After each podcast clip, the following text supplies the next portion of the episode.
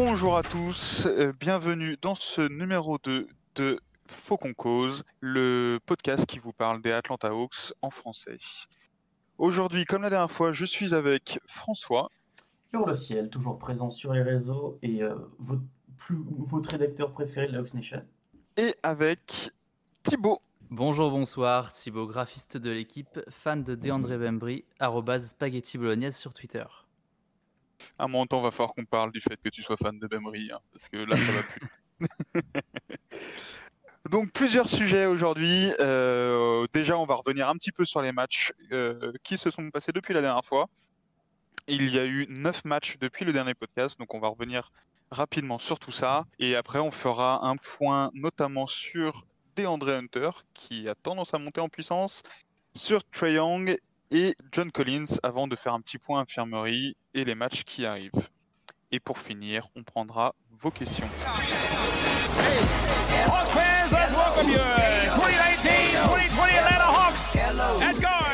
On commence tout de suite, messieurs, avec les matchs passés. 5-4 euh, en termes de bilan depuis le dernier podcast. Donc une, euh, une win contre les Sixers, les Pistons, les Wolves deux fois et contre les Clippers qui étaient dévastés. Et des défaites contre les Bucks, Portland, le Jazz et donc hier contre les Nets en overtime. Qu'est-ce que vous pouvez nous dire de ces matchs-là, messieurs Peut-être euh, François pour commencer Euh, ah bah déjà, euh, on, a, gagné, des matchs, on en a perdu, hein, on, le sait, mais déjà aucune défaite n'était frustrante contrairement à la série précédente, la série de matchs précédente. Il y a peut-être eu seulement le match contre le Jazz, où Trae Young finit avec seulement un 4 points et un match dégueulasse au shoot. Mais à part ça, on n'a eu aucun match vraiment frustrant et on a toujours eu des joueurs qui, qui, étaient, qui étaient impliqués des deux côtés du, du terrain et qui en même temps étaient efficaces. Donc, euh, non, vra- vra- vraiment bonne série de matchs et en plus contre des équipes qui étaient sur le papier bien plus, bien plus fortes que euh, la série précédente avec euh, Charlotte, New York, Cleveland, etc. Ouais, enfin, on a quand même fait Pistons et, et Wolves euh, x2. Hein. Donc, c'est beaucoup Ah, plus oui, oui, forte. oui. Bon, Bah, ça- effectivement, il y a ça- eu un... J'ai oublié de préciser qu'on a eu un match repoussé contre les Suns qui sera sûrement à jouer pendant, le, la, pendant la, la coupure du All-Star Break. Pour cause de Covid, côté Ah. Suns.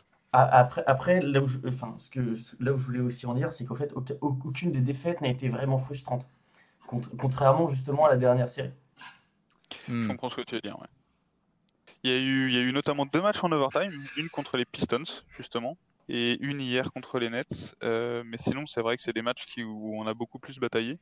On a eu, euh, en gros, les trois matchs faciles, euh, Wolves euh, et Pistons, qui étaient trois matchs d'affilée.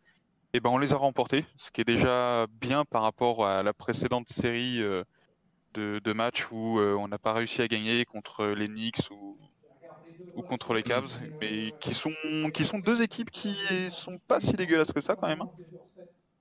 Ils ont, ils ont des bilans qui sont pas si horribles que ça. Euh, Enfin voilà, Thibaut, toi, ton avis sur, euh, sur cette série de matchs? Ouais, j'ai plus ou moins le même avis. hein. On a eu une première victoire assez crade contre les Wolves au MLKD, quand même, faut le dire. Avec beaucoup, beaucoup de pertes de balles des deux côtés. C'était vraiment pas un beau match. Euh, la deuxième victoire contre les Wolves était plus écrasante, était un peu plus facile et plus plaisante à voir aussi. Euh, pour rebondir sur les défaites, effectivement, sur les trois derniers matchs, alors je déteste ce terme d'habitude, mais je vais l'employer quand même. On a eu droit à deux défaites encourageantes contre les, contre les Bucks, surtout la seconde période, et contre les Nets hier soir en prolongation. Et on a eu aussi cette, cette victoire contre des Clippers décimés. Et d'ailleurs, entre les Clippers et les Sixers un peu plus tôt dans la, dans la saison, décidément, on a de la chance de tomber sur des cadors au moment où il faut les prendre en fait. C'est ça, ouais. Même les deux matchs contre les deux premiers matchs contre les Nets, euh, bah, il n'y avait pas, il y avait pas encore James Harden. Mm. Et bon, on peut dire ce qu'on veut, ça reste quand même un top joueur. euh, Pourtant, j'apprécie, enfin, j'aime pas le joueur euh, sur le terrain, Euh, mais bon, quand tu rajoutes euh, Harden à Irving et surtout KD, bah, tu es heureux de, l'avoir, enfin, de les avoir pris deux fois en début de saison quand il n'était pas encore là. Quoi. Pour ce point euh, sur les matchs passés, euh, on voit qu'on a eu une équipe qui était quand même bien plus en place que, que sur les, premiers matchs. Euh, peut-être aussi une équipe un peu plus euh, complète avec des joueurs qui sont revenus de, blessures et ça, ça nous a fait quand même du bien. Mais surtout, quelques joueurs qui ont progressé, qui sont montés en puissance et c'est notamment notre prochain sujet, DeAndre Hunter. Pick in the 2019 NBA Atlanta Hawks DeAndre Hunter from the University of Virginia. Messieurs, DeAndre Hunter, qui est énormément monté en puissance euh, sur les derniers matchs, c'est devenu peut-être le joueur le plus régulier de cette équipe, présent des deux côtés du terrain. On en avait déjà parlé lors du, du précédent podcast parce qu'il nous avait déjà impressionné. Qu'est-ce que vous voulez en dire, tout simplement? Quel est votre avis, Thibaut? Bah, il est formidable, il est formidable tout simplement. Il est en train de devenir une valeur sûre et euh, l'évidente troisième, voire deuxième option offensive de l'équipe, en plus du taf monstrueux qu'il fait en défense. Il a d'excellents pourcentages au tir et au lancer, euh, alors que c'est souvent lui qui prend les trois casse-croûtes euh, du milieu de terrain en fin de carton. Défensivement, il y a une vraie synergie avec JC et Capella. Beaucoup de fois, les positionnements et les, ro- les rotations défensives ont offert des contres à nos intérieurs qui se sont régalés à ce niveau-là dernièrement. Et pour moi, Hunter y est pour quelque chose défensivement. C'est très agréable à voir des deux côtés du terrain. pour, pour aller dans ton sens, l'autre jour, je regardais le, replay, je faisais un petit peu attention à sa défense. Et il y a eu un moment, c'était le match contre les Clippers que je regardais. Et il y a un moment de temps où euh, s'est retrouvé poste bas contre, je crois que c'est Batum. Et euh, directement, j'ai vu euh, Hunter repérer le truc et, Mm. se- et venir en second rideau immédiat. Ça a fini avec un gros bloc d'ailleurs. euh, sur la... Ouais, je crois que c'est ça, c'est un gros bloc de, de Hunter. Donc on Mm. voit qu'il y a une vraie intelligence qui lit le jeu, qui lit les, les attaques et que directement il voit où est-ce qu'il doit se placer et comment se placer. Et effectivement, quand tu as des joueurs comme Capella ou, euh, ou Collins ou Reddish aussi, hein, parce que c'est pas un mauvais défenseur le Boog, Mm, mm. euh, c'est vraiment intéressant d'avoir un, un joueur comme ça qui lit aussi bien les défenses. François, de ton côté, ton avis sur, euh, sur cette deuxième partie de, de début de saison pour euh, notre ami Déandré Alors, le, le joueur, on l'attendait en défense, on savait que c'était que c'était un, un très grand potentiel défensif. Il, a, il avait déjà montré lors de sa saison rookie. Mais ce qu'on avait peut-être pas vu, c'était le côté fiable offensivement. C'est-à-dire que là, sur son début de saison, il y a deux stats qui sont folles. Déjà, il est pas loin du 50-40-90.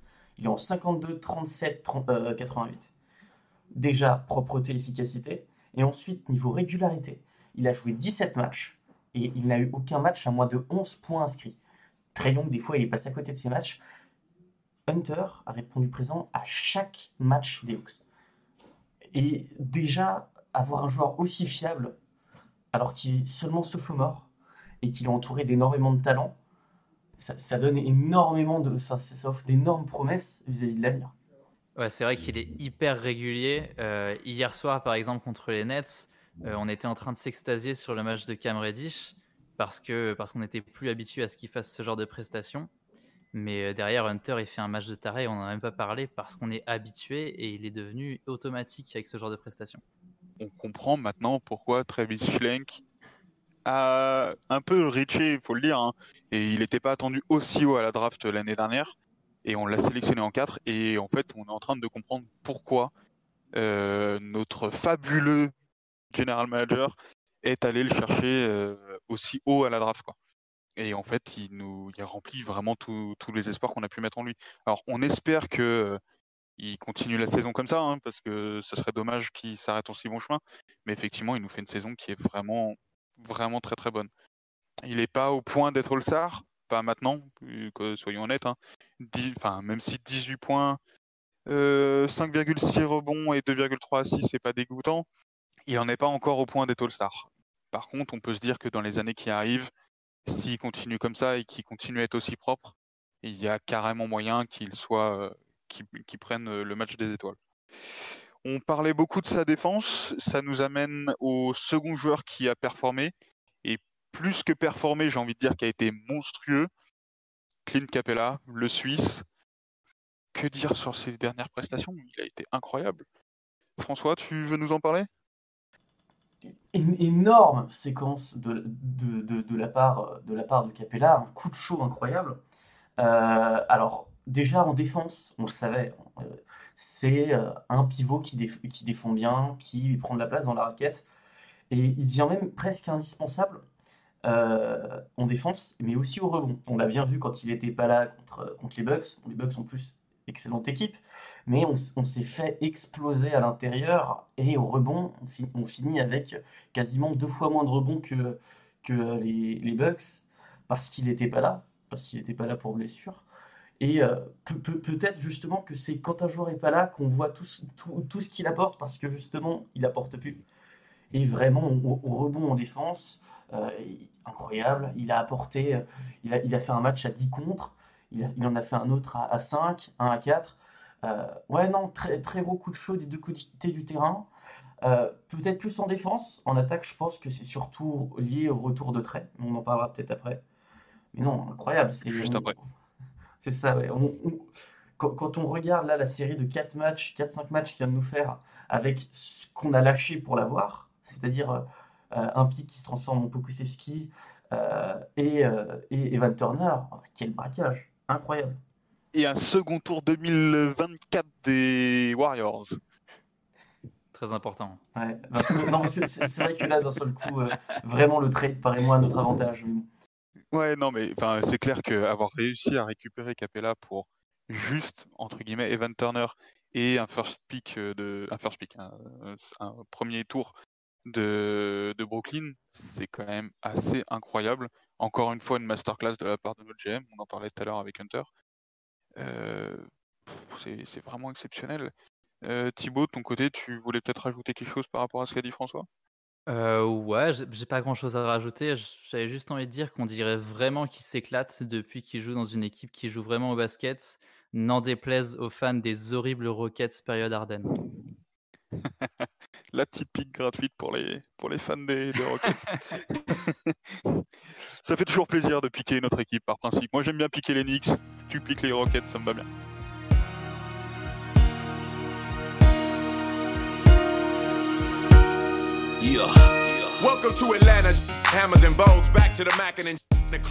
Comme l'a un petit peu évoqué François, euh, le, la, la performance de, de Capella, elle n'est pas anodine et puis elle vient pas toute seule, elle vient aussi de la- du retour euh, à son meilleur niveau de, de notre franchise player qui est Trae Young.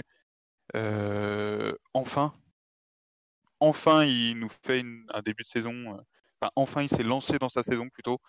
Euh, avec euh, quelques grosses performances, un 43 points, un 38 points, avec des, des matchs à plus de 10 assists. Et puis l'agressivité qu'on lui connaissait euh, l'année dernière, en fait, qu'il avait complètement perdu pendant, euh, pendant quelques matchs. Mm. Et ça fait plaisir, quoi. On retrouve enfin le Young qu'on a aimé l'année dernière et qui, qui nous fait aussi aimer cette équipe-là. Euh, Thibaut, tu veux enchaîner? Ouais, carrément. Il nous a frustrés sur, euh, sur une série de matchs. Et là, il est vraiment revenu. Il est repassé en mode scoreur. Il cherche à scorer lui-même d'abord avant de chercher forcément un coéquipier ces derniers temps. Et euh, c'est dans cette configuration mentale pour moi qu'il est le meilleur, qu'il élimine ses adversaires, qui provoque des fautes et qui fait euh, globalement travailler les défenses adverses. Étant donné le développement des armes qu'il a autour de lui et des arrivées qui ont bien étoffé la, la second unit, il est plus obligé d'être à l'origine de tout ce qui se passe offensivement et j'ai l'impression que ça l'a libéré. Il a enfin trouvé sa place dans cette équipe cette saison et, euh, et ça l'aide sur les derniers matchs, euh, notamment statistiquement. Il me semble que François a des stats euh, à nous donner pour, euh, justifier ça. Très exactement. Alors, j'ai un petit peu regardé euh, les stats de Trey pour essayer de comprendre ce qui n'allait pas. Et euh, sur. euh, alors, du coup, il y a deux périodes. Une mauvaise période qui va du deuxième match contre Brooklyn jusqu'au match contre Utah. Et une bonne période, du coup, le, retour de Trey, euh, qui a commencé chez, à Portland et qui, du coup, continue jusque maintenant. Entre ces deux, périodes, il y a pas mal d'é- d'écart. Déjà, il prend 4 tirs de plus, 2,5 tirs à 3 points de plus, et surtout, euh, peut- peut-être le plus euh, révélateur de- du, joueur qu'il est, il prend 6 lancers de plus maintenant que sur les, sur les 7 matchs précédents.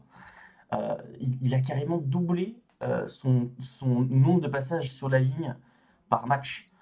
C'est, alors, on, sait, en début de saison, il a, fait des, performances incroyables sur les provocations de faute. Là, là il en refait.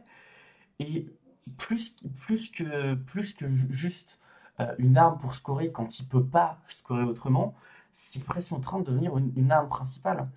Parce que euh, au niveau des stats, il prend moins de 3 points que la saison dernière. Il prend un peu moins de shoot, mais ça c'est normal. Mais il va sur la ligne trois fois de plus que la saison dernière en moyenne. Voilà. Re- retour de Trae sur la ligne, retour de Trae tout court. Est-ce que c'est lié sûrement? Euh, Est-ce qu'il y a vraiment eu un changement dans, sa façon de jouer ou est-ce qu'il a eu plus de calls? Euh, Je pense que quand, même, euh, il, s'est montré plus agressif. On l'a vu contre Brooklyn à, aller chercher, chercher des contacts sur des tirs contre, c'était Reggie Perry et, et euh, Lou, euh, Lou Cabarro.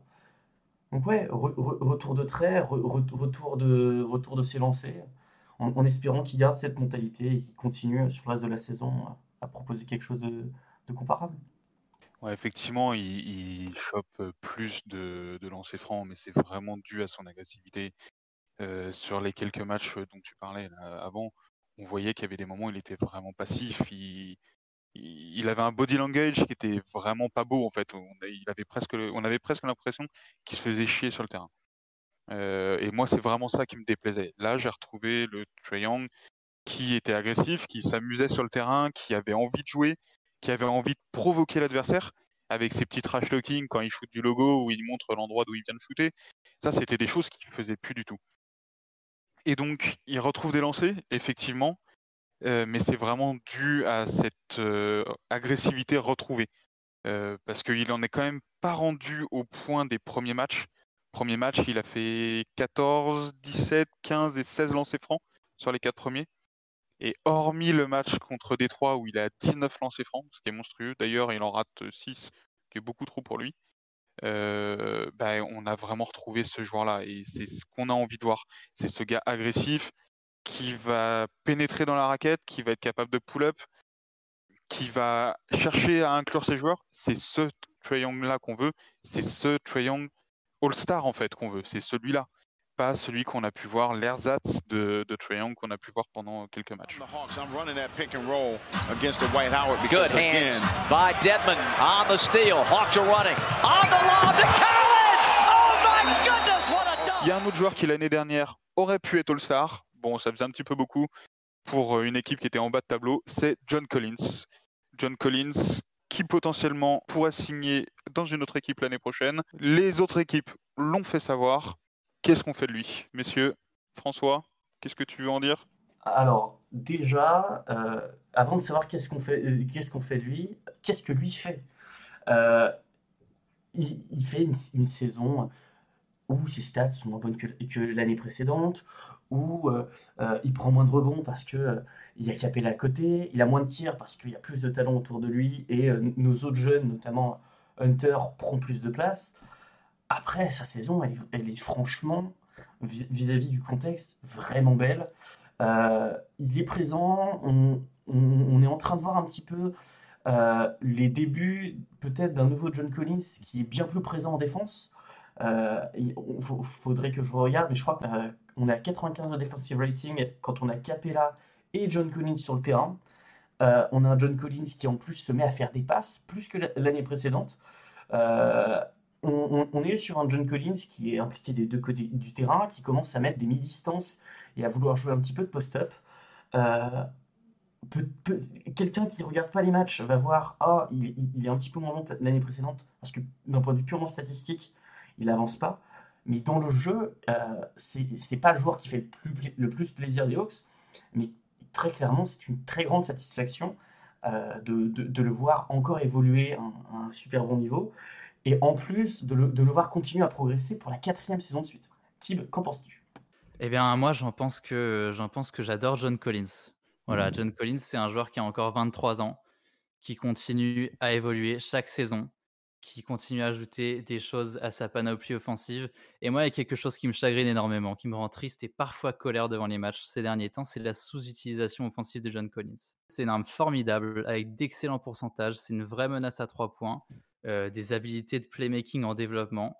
Et pourtant, on n'est pas capable de mettre John Collins dans de bonnes conditions, surtout en début de match. On ne cherche pas à lui passer la gonfle, on n'exploite pas assez ses mismatchs. Il y a quelques rotations de Lloyd Pierce où John Collins se retrouve avec une line-up plus faible. Et allez savoir, c'est souvent Goodwin qui se retrouve avec le shoot à la fin des possessions sans même que JC ait pu toucher le ballon. Moi, ça me frustre énormément. Je crois pas être le seul avec ce, je crois pas être le seul avec ce ressenti. Euh, JC, c'est pour moi une arme formidable, mais beaucoup trop sous-exploitée. Alors, ça a un impact forcément sur ses statistiques, comme tu l'as dit, mais ça a aussi un impact positif sur sa défense, parce qu'il est plus impliqué défensivement, il a plus d'énergie pour ça. Et, avec Capella, j'ai l'impression qu'il forme un très très bon duo défensif. Pour moi, JC et, continue à se développer chaque saison. Il est encore jeune, et c'est mon avis, mais peu importe l'offre qu'il aura cet été, il faudra la matcher. Ouais, clairement, ça s'entend. Moi, je suis plutôt d'accord sur le fait de vouloir matcher euh, Collins. J'ai surtout pas envie de le perdre et j'ai surtout pas envie de le perdre contre rien. Maintenant, est-ce que j'ai envie de lui donner un contrat max? Je suis pas certain. Je fais un petit peu euh, euh, le méchant dans, dans l'histoire. Encore une fois, j'adore Collins. euh, j'ai son maillot qui est dédicacé à la maison, etc. Donc vraiment, il n'y a aucun sujet de ce côté-là. Maintenant, est-ce que je suis prêt à mettre 30 millions sur ce joueur-là, sachant qu'on a Trae Young derrière, sachant qu'on a DeAndre Hunter qui va arriver aussi, sachant qu'on a potentiellement Cam Reddish, euh, je sais pas. Et en fait, j'ai peur que le signer au max, ça nous empêche de signer Hunter et Reddish derrière, sachant que Trae Young, il n'y a aucun doute, on le signera. Euh, ça me fait un petit peu peur en fait. Et je me dis, ok, à l'heure actuelle, euh, on a Collins euh, qui a une très forte value. Est-ce qu'il ne faudrait pas le trader contre un gros joueur potentiellement? Moi, c'est la question que je vous pose, messieurs. Qu'est-ce que vous en pensez? Moi, je pense qu'il est encore trop tôt dans le projet global pour se poser cette question-là. Il est encore trop tôt. John Collins au max, c'est quelque chose que tu pourras quand même trader dans le, dans le futur pour moi. Ce sera quand même un asset. Et à mon avis, il ne faut pas rush dès cette saison pour essayer de le trade. Malgré les bonnes offres qui pourraient être sur le marché, notamment avec Bradley Bill, je sais qu'il y a des gens qui l'ont évoqué. Pour moi, il est encore trop tôt dans le projet. Une équipe qui est en train de devenir compétitive, il faut attendre encore que ça se développe. C'est trop tôt. Il ne faut pas faire un, tapis tout de suite. Il faut attendre que ces joueurs se développent. Encore une fois, John Collins, pour moi, effectivement, il a une, belle valeur sur le marché. Mais, euh, mais même avec un contrat max, il aura toujours une belle valeur. Et moi, j'ai envie de miser dessus quand même pour la suite. Il y a, un risque pour moi, c'est euh, le, risque de faire euh, quelque chose comme OKC. C'est-à-dire on se retrouve avec tellement de talent qu'on ne peut pas tout garder et qu'au final on est frustré. Euh, et je pense vraiment que tous les joueurs des euh, tous, les fans des Hawks seront frustrés dans 5 ans quand on ne pourra pas garder tous les, tous les joueurs qu'on a qui se sont dé- développés et qui au final proposent un, très bon niveau, mais qu'on ne peut pas tous avoir à la maison. Euh, donc ouais, bi- bien sûr, je, je- veux qu'on garde tout le monde, je veux qu'on garde John Collins, notamment, mais déjà c'est déjà c'est trop tôt pour moi, je, je rejoins Tib là-dessus, c'est trop, trop tôt pour, euh, pour imaginer euh, n'importe quel trade, on n'est pas dans du win-down, on, on- est là, on, on veut, on veut développer nos jeunes encore, et pour moi le choix se fera plus tard, et j'ai aussi la- le sentiment qu'un John Collins même si c'est un contrat max post-rookie, il y aura du monde dessus. Il y aura du monde dessus, surtout s'il continue à se développer comme ça. Rien que maintenant, je pense qu'il y aurait du monde dessus. Mais s'il continue à, à- sa, sa courbe de progression qui, qui ne semble pas encore avoir de, de limite, euh, il y aura du monde dessus. Si, si c'est lui dont on veut se débarrasser dans, dans 4-5 ans, on, on pourra le faire sans trop de soucis, je pense. Ah, dans 4-5 ans ouais, Non, dans, pour moi, dans moins de euh, 5 je- ans, dans moins de 5 ans, dans, dans 2 ans. Ouais, parce que pour moi, je voyais vraiment pas, Ah oui, euh, je voyais vraiment pas aussi loin. Euh, oui, effectivement, je pense que, s'il continue sa courbe euh, de croissance, et, je parle pas des hormones de croissance qu'il a pu prendre, hein, euh, s'il continue sa courbe de progression, euh, oui, effectivement, à 30 millions, il y a des gens qui le prendront. Il y a beaucoup d'équipes qui veulent un profil comme ça parce que c'est un profil moderne, un intérieur euh, très athlétique, capable de shooter. Tout le monde veut ça dans son équipe aujourd'hui. Tout le monde, c'est normal.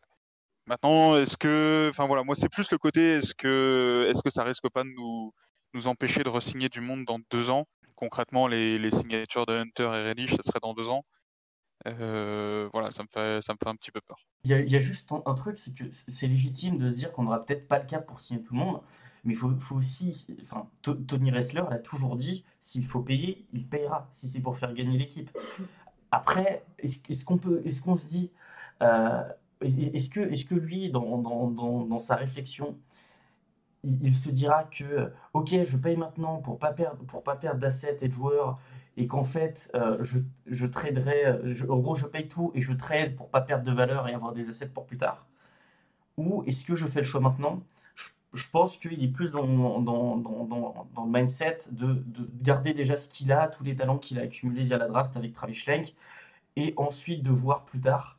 Euh, je, je, je pense vraiment qu'on est encore en plein process et qu'il le sait et qu'il sait qu'il faudra payer. Du coup, je me fais pas trop de soucis sur le fait qu'il se positionnera comme il faut sur les joueurs euh, au moment de signer leur extension de contrat. Bon, de toute façon, c'est un sujet qu'on n'a pas en main et que, de toute façon, on sera spectateur de tout ça. On peut que donner notre avis, hein, mais effectivement, les deux points de vue peuvent euh, totalement s'entendre et, se comprendre. Euh, on verra ce que l'avenir nous réserve et surtout, on verra, je pense, que la fin de saison de Collins euh, nous dira. Parce qu'effectivement, s'il finit en étant bon défenseur, enfin au moins correct, plus avec une belle, euh, une belle euh, courbe de progression, la question se posera pas trop, je pense, sur le, sur le contrat qu'il pourra avoir. 84. Joe going for another game winner. He puts it up. It is no good. Follow Josh Smith. The basket. And the Hawks have done. Maintenant, on va peut-être aborder le sujet, le, sujet suivant, c'est les blessures, parce que tout le monde n'est pas encore revenu de, l'infirmerie.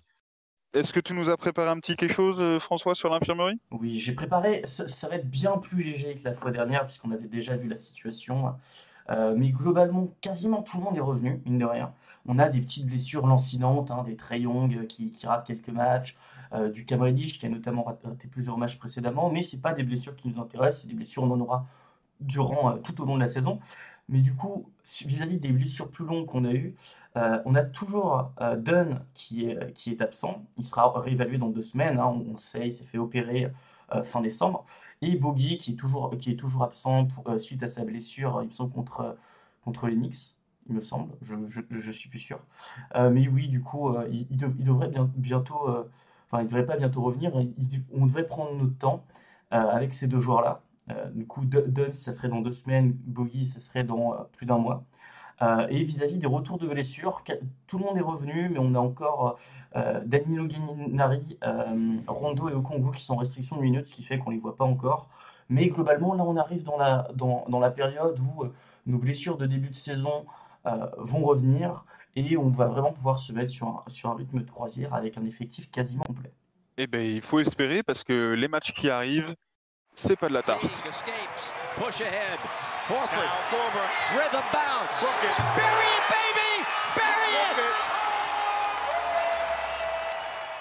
Du coup, pour ces prochains matchs, on, a- on va affronter les Wizards, les Lakers, les Mavs, le Jazz, le- les Raptors, encore les Mavs, les Spurs et les Pacers.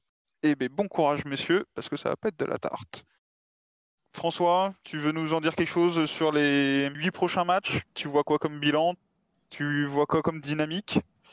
Bah, bienvenue en NBA déjà, hein, parce que c'était ma- c'était marrant de rigoler avec des effectifs à, moitié présents et, des petites équipes euh, contre, lesquelles on, on perd des matchs stupides. Mais là, vraiment, on va tomber dans une, une belle série vraiment complexe avec beaucoup d'équipes qui sont en forme. Euh, Peut-être que. Ouais, bon, il y a les Wizards quand Oui, même, hein, oui, faut pas Il y, a- demander. il y a- il y a aussi San, Antonio. Ouais, on- on- sur, sur les huit prochains matchs, on a deux matchs qui sont, euh, qui, qui sont euh, plus simples que les autres.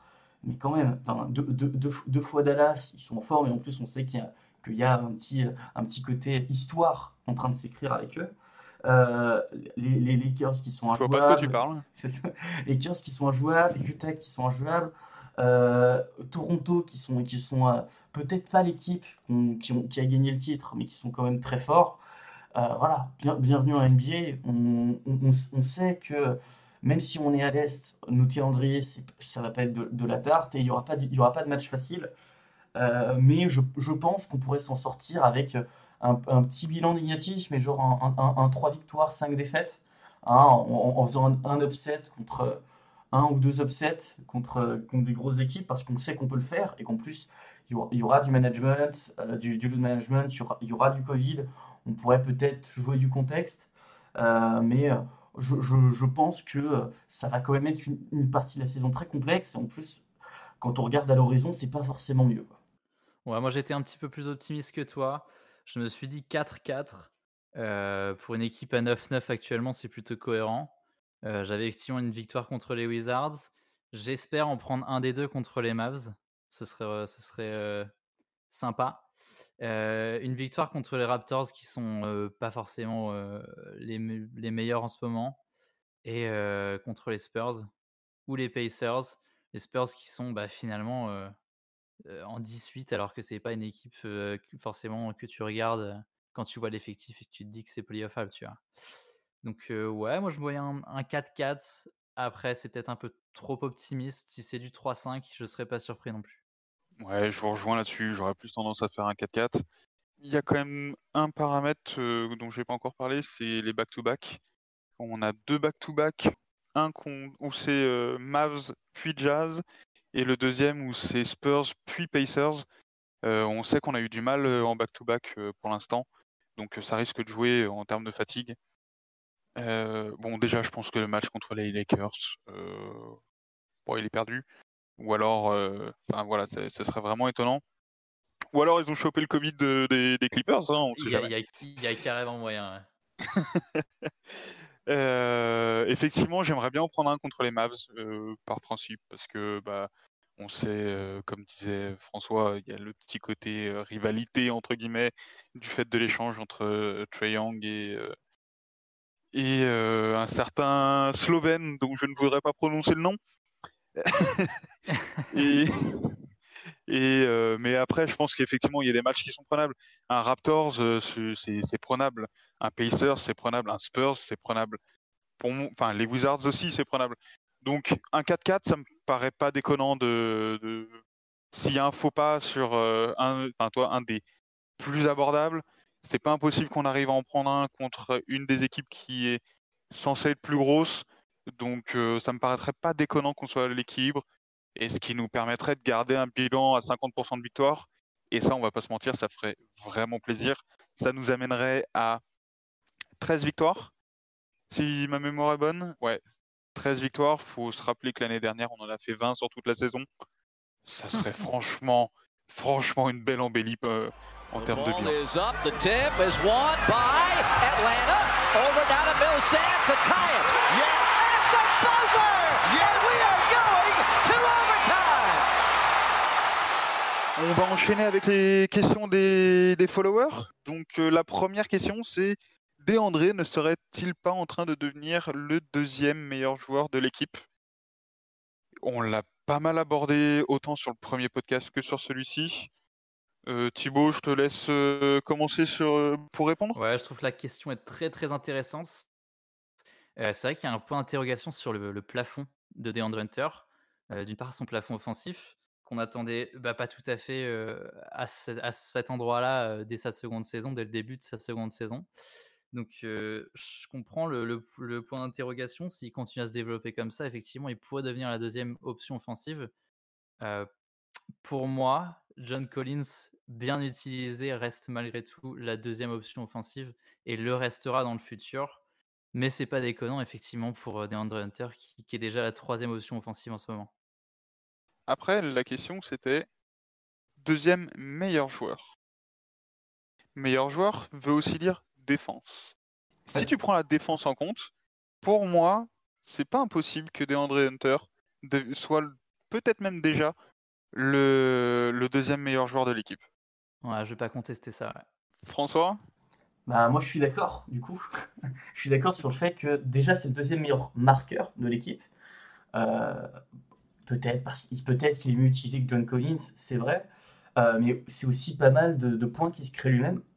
Euh, donc je, pense que euh, même, même, si même si John Collins a plus de tirs, Hunter ne devrait pas changer sa, production et c'est surtout qu'il est ultra efficace pour un, pour un poste 3. Euh, j'ai- parlé tout à l'heure du fait qu'il tournait quasiment en 50, 40, 90. Euh, là, en plus, j'aime beaucoup Cam, j'aime beaucoup Capella, mais le meilleur défenseur de l'équipe, c'est déjà Hunter. Donc, le fait qu'il qu'il produise déjà de manière autonome, qu'il qu'il soit le deuxième meilleur marqueur des, des Hawks, et qu'en plus, ça soit le meilleur défenseur, pour moi, c'est déjà le, deuxième meilleur joueur DR Trey Young quand Trey Young répond présent. Puis là, là où on, on attend aussi euh, un, un go-to guy, parce que pour moi c'est clairement un go-to guy, c'est dans la régularité, ça aussi il le fait, euh, en espérant que ça soit pas déjà son, son plafond qui continue à se développer, euh, mais on a déjà le deuxième meilleur joueur des Hawks pour moi en, euh, en Hunter. Est-ce qu'il le restera? J'espère. Est-ce que quelqu'un lui, passera devant? Peut-être. Pour, déjà, pour le moment, pour moi, c'est le deuxième meilleur joueur des Hawks. Ouais, pour moi aussi, la, la question se pose pas forcément. J'aime beaucoup ce qu'il est capable d'apporter sur un terrain, la, cré- la création de son shoot, la défense. Il est capable de pénétrer, il est capable de, de- d'aller poser un écran, enfin il fait un petit peu tout. Il mérite son quatrième choix de draft, je trouve. Et il, enfin, il mérite encore plus ses deux surnoms, Baby Kawaii et Optimus. Et c'est, c'est, c'est, c'est- ça devient une machine en fait, c'est automatique. Il en est pas au point que peut être Kawhi, euh, soyons honnêtes, euh, et ça reste Baby Kawhi. hein. Euh, mais il y a une question de, de- d'automatisme dans tout ça, et on se rend compte que c'est très propre. Il peut encore s'améliorer au shoot à, à 3 points, euh, parce qu'il est en dessous les 40%, il a 37,5 de mémoire. Euh, donc il peut, il peut encore s'améliorer de ce côté-là, mais il y a quelque chose qui est vraiment impressionnant. Il dégage quelque chose sur un terrain où on se dit attention, lui, ça peut devenir un très bon joueur. Euh, on verra à quel point, hein, l'avenir nous le dira. Il est que sophomore, mais ça peut être vraiment très intéressant. On enchaîne sur la deuxième question. Ou quelqu'un veut rajouter quelque chose? Moi, moi, je veux juste rajouter qu'il y a une petite stat qui est sympa, parce que j'aime bien les stats, mais euh, euh, il y a un truc qui est, su- qui est surprenant sur Hunter et qui montre à la fois son agressivité et le fait que son shoot à mi-distance est en train de devenir quand même une arme sacrément fiable, mais à deux points. C'est notre deuxième joueur le plus efficace, euh, à deux points, derrière Gallinari, qui du coup a pas le même volume non plus. Donc, ouais, auto- auto- automatique, efficacité, régularité, il coche toutes les cases pour le moment. Devant les intérieurs, ça c'est quand même assez beau. hein. Ah ouais. Devant Collins, ouais. devant Capella, qui, bon, concrètement, ne fait que dunker ou presque. Ah, Alors, Après, il met un petit peu de hook, il met un petit peu de shoot extérieur, mais enfin extérieur, euh, de shoot en dehors de Ouais, la des, raquette. des- mais des- petits hooks de la part de Capella, mais il a aussi beaucoup de putbacks qui ratent, où il, où il reprend son rebond offensif. Euh, Ouais. donc, Des, voilà. des petits, euh, des petits tips, euh, des petits tip shots où en fait il essaye juste de la reclaquer euh, du bout des doigts et ça c'est des, des fois un peu plus compliqué, ce qui fait que son pourcentage a tendance à descendre. Donc deuxième question, celle-là elle est spéciale pour François. Je pense qu'on est tous d'accord. Ah, Les critiques sur Lloyd Pierce sont-elles justifiées? Vas-y, lâche-toi, elle est pour toi. Régale-toi, régale-toi. euh, je, sais- pas si je dois l'exécuter ou si je prends des pincettes. Euh, Est-ce qu'elles sont justifiées? Oui, mais oui, bien sûr qu'elles sont justifiées. Enfin, euh, les, les critiques pour un coach euh, sont souvent justifiées. Enfin, on peut toujours critiquer un coach, aucun coach ne prend des décisions parfaites. Mais Lloyd Pierce, c'est vrai qu'il se démarque un petit peu par le fait que ses décisions sont globalement relativement euh, contestables, euh, que ce soit sur les rotations, euh, sur l'utilisation de, de, ses joueurs. hein. Je, pourrais m'étendre sur l'utilisation de Cam et, de Goodwin. Goodwin qui a peut-être un peu trop de responsabilité en seconde unit. Euh, le fait que les rotations par moments sont honteuses, que euh, on n'arrive pas à mettre un point en sortie de temps mort, euh, que nos gestions de match sont un peu calamiteuses. hein. On, se, ra- on se rappelle hier Hurter qui fait une passe, un, un- un- bon, il restait 0,3 secondes, on, on savait qu'on devait tenter un, un. Euh, mais voilà, la- la- la- la- le système était pas trop mal, euh, l- Ouais. l'exécution était pas ouf. Après, à quel, à quel point est-ce que le, Pierce euh, est, est, est inclus euh, est responsable en fait du, du, fait que tactiquement ça soit pas grandiose. Peut-être que, que nos joueurs se laissent pas trop coacher. Peut-être que euh, euh, l'exécuter des systèmes c'est pas trop le, le- dada de Trey Young et, d'autres joueurs qui préfèrent jouer en free flow. Mais il n'empêche que ça reste frustrant et qu'il y y a un peu la sensation que le Pierce n'a pas vraiment la main sur, la main sur son vestiaire. Et ça, je pense que c'est c'est pas le cas que depuis cette saison, c'était le cas bien avant. Euh, du coup, est-ce que, les choix de Lloyd Pierce sont contestables? Oui. Est-ce qu'il doit, est-ce que son, siège est en train de chauffer? Pour moi, pas trop. Parce que euh, c'est une dernière année de contrat. Euh, à part si Travis Schlenk se dit je veux donner une, sorte de, de période d'essai à un autre coach, Lloyd Pierce devrait finir son contrat, normalement. En plus, c'est quelque chose qui, semblait être euh, à l'idée de Travis Schlenk depuis, euh, depuis plus d'une saison. Il a signé Lloyd Pierce. Lloyd Pierce a, euh, son contrat, a ses trois saisons, il fera ses trois saisons. C'est frustrant, mais, il va falloir faire avec au moins jusqu'à la fin de saison. Il ne faut pas oublier que le projet des Hawks, c'est pas que cette saison. hein. C'est sur plusieurs années, même si c'est un petit peu frustrant actuellement de voir Lloyd Pierce prendre des décisions un petit peu contestables. Euh, faut se dire que c'est qu'une année, comme, comme, les, comme les autres, et il faut aussi lui, lui, lui, lui donner du crédit sur le développement de nos jeunes. Mais Voilà. t'as été plutôt modéré, hein. Je, Ouais, je j'ai suis assez surpris. Ah, mon objectif Thibaut, sans tu. Bah, en fait, j'étais en train de me préparer à faire l'avocat du diable aussi en, en le défendant un petit peu. Bah ouais, j'étais pareil. J'étais là, bon, il va falloir que je trouve des arguments pour euh, modérer le truc, mais en fait, euh, pas tant. Vas-y, je t'en prie. Bah, ouais, ce que j'allais dire que euh, ce qui aide pas pour l'intégration et le développement de, de tout ce beau monde dans notre effectif, c'est que le calendrier très compact empêche les entraînements collectifs. Euh, les joueurs et le staff en parlaient cette semaine, donc forcément c'est plus dur de créer des automatismes. C'est une, un, des, un des points qui, euh, qui peut un petit peu peser dans sa balance. Autre point, c'est que c'est aussi sa troisième saison à lui. Il a autant de saisons de NBA en tant que head coach que Young en tant que joueur. C'est ce qui me fait dire que Trae Young peut avoir des passages à vide, Lloyd Pierce peut avoir des passages à vide. Moi, je, je lui autorise ça. Oui, bah en fait, je vous rejoins, en fait, tout simplement. Pierce, c'est sa troisième saison, il fait des erreurs. Il a un meilleur coaching staff aussi autour de lui, hein, avec un joueur, un coach plus expérimenté qu'est Nate McMillan. Bon, il fait des erreurs. Après, je trouve que c'est plutôt intéressant. Je sais plus euh, sur quel match je vous avais euh, fait remonter un système où euh, il y a euh, qui a été utilisé quatre fois d'affilée, je crois à peu près, qui nous a permis de remonter parce qu'en fait, il était pas mal euh, exécuté avec différentes variantes. Où en fait, euh, bah, il y a Trae Young qui est porteur du ballon, il y a Werther qui vient lui lui mettre un, écran mais qui le glisse immédiatement. Collins vient lui poser un écran et qui roll. Et derrière, il y a Capella qui euh, pose un écran pour, euh, je crois que c'était Gallinari ou Solomon Hill. Ça devait être Solomon, euh, Solomon Hill pour que Solomon Hill sorte à trois points. Et en fait, ça faisait des, espèces de, de flares un petit peu partout. Et surtout avec la qualité de passe de Young, ça permettait de, ser- de servir les, joueurs un peu dans tous les sens. Et en fait, juste avec ça, on a scoré 3-4 possessions d'affilée. Et tu te dis, bah, c'est un système qui a fonctionné. Et bah, finalement, peut-être que c'est pas si mal que ça ce que fait Pierce. On est en 9-9 pour l'instant. Bon, son siège pour moi, il est pas encore trop chaud. Il est un petit peu euh, quand même. hein. Bon, maintenant on verra un petit peu ce que ça va donner dans le futur, notamment avec les, les vrais matchs qui arrivent, euh, comme on vient d'en parler. La dernière question, elle nous a été pas mal posée. Euh, c'est est-ce qu'on doit aller chercher un autre gros joueur? Et notamment est-ce qu'on doit aller chercher Bradley Bill qui est en déperdition du côté de- des Wizards? On a, un petit peu commencé à répondre à la question tout à l'heure quand on a abordé John Collins. Euh, François, peut-être que tu veux apporter de nouveaux éléments à, cette question, notamment par rapport à Bradley Bill? Oui, vis- vis-à-vis purement de Bradley Beal. Alors, Bradley su- super joueur. hein. On peut parler d'un d'un All-Star automatique, même si la saison précédente, c'était pas le cas. Mais, euh, mais pour moi, c'est pas encore le projet des Hawks. Euh, surtout que sur les postes de Bradley Beal, euh, Hunter, bon, Hunter c'est clairement un 3, mais Hun- Hunter se développe bien et ça fait un autre joueur extérieur à- en train de se développer et de prendre de l'importance à côté de Trae Young.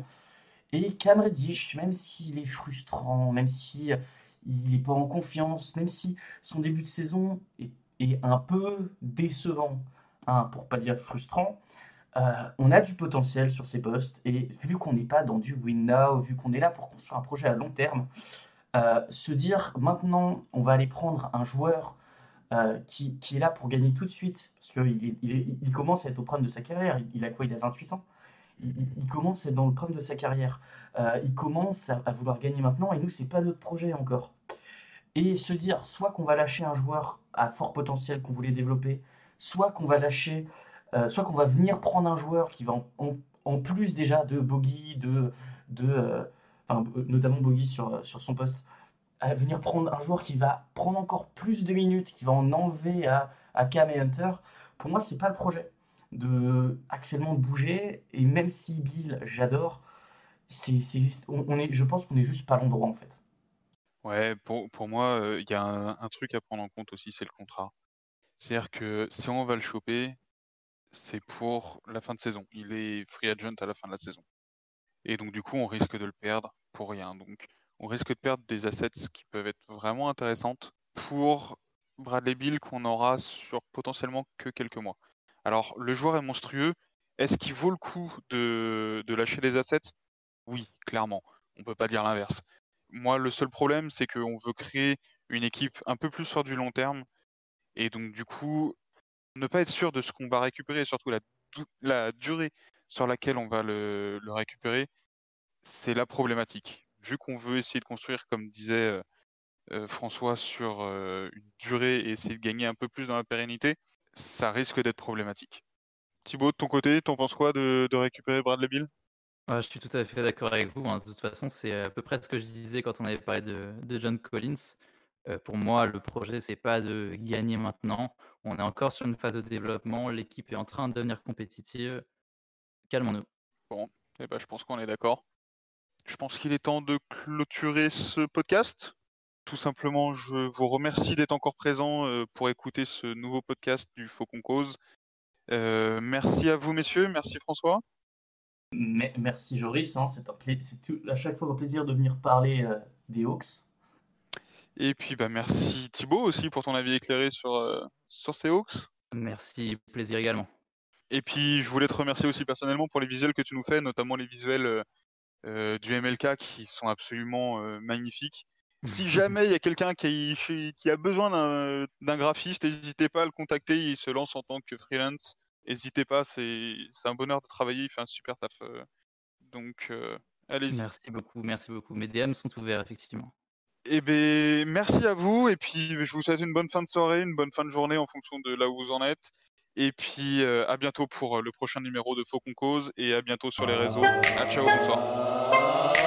Soldier boy, I'm in it. Why me crack it? Why me roll? Why me crack that soldier boy? That Superman? That now why me crack that soldier? Now why me crack that soldier? Now why me crack that soldier? Now why me crack that soldier? Now what? Soldier boy, I'm in it.